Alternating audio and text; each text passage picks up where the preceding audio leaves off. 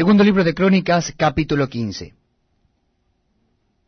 Vino el Espíritu de Dios sobre Azarías, hijo de Obed, y salió al encuentro de Asa, y le dijo, Oídme, Asa y todo Judá y Benjamín. Jehová estará con vosotros si vosotros estuviereis con él, y si le buscareis, será aliado de vosotros mas si le dejareis, él también os dejará. Muchos días ha estado Israel sin verdadero Dios, y sin sacerdote que enseñara, y sin ley.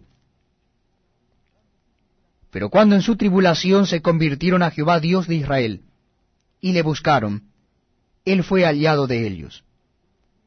En aquellos tiempos no hubo paz, ni para el que entraba, ni para el que salía sino muchas aflicciones sobre todos los habitantes de las tierras.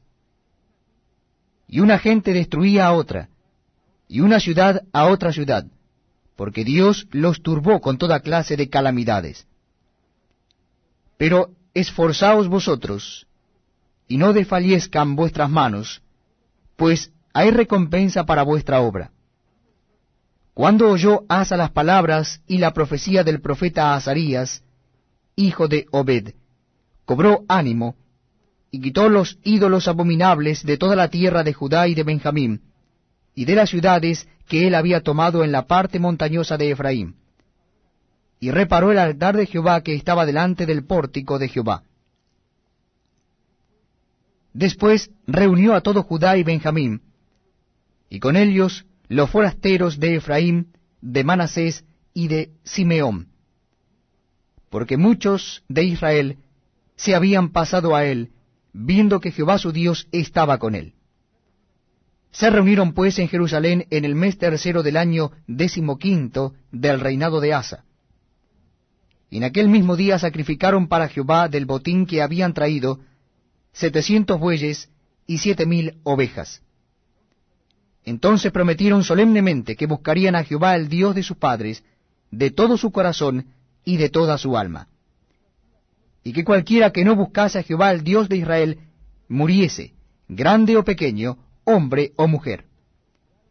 Y juraron a Jehová con gran voz y júbilo, al son de trompetas y de bocinas.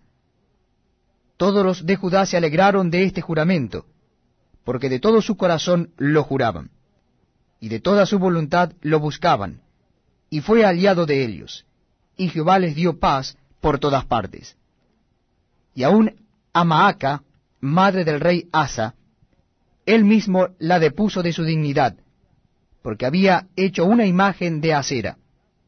Y Asa destruyó la imagen y la desmenuzó, y la quemó junto al torrente de Cedrón.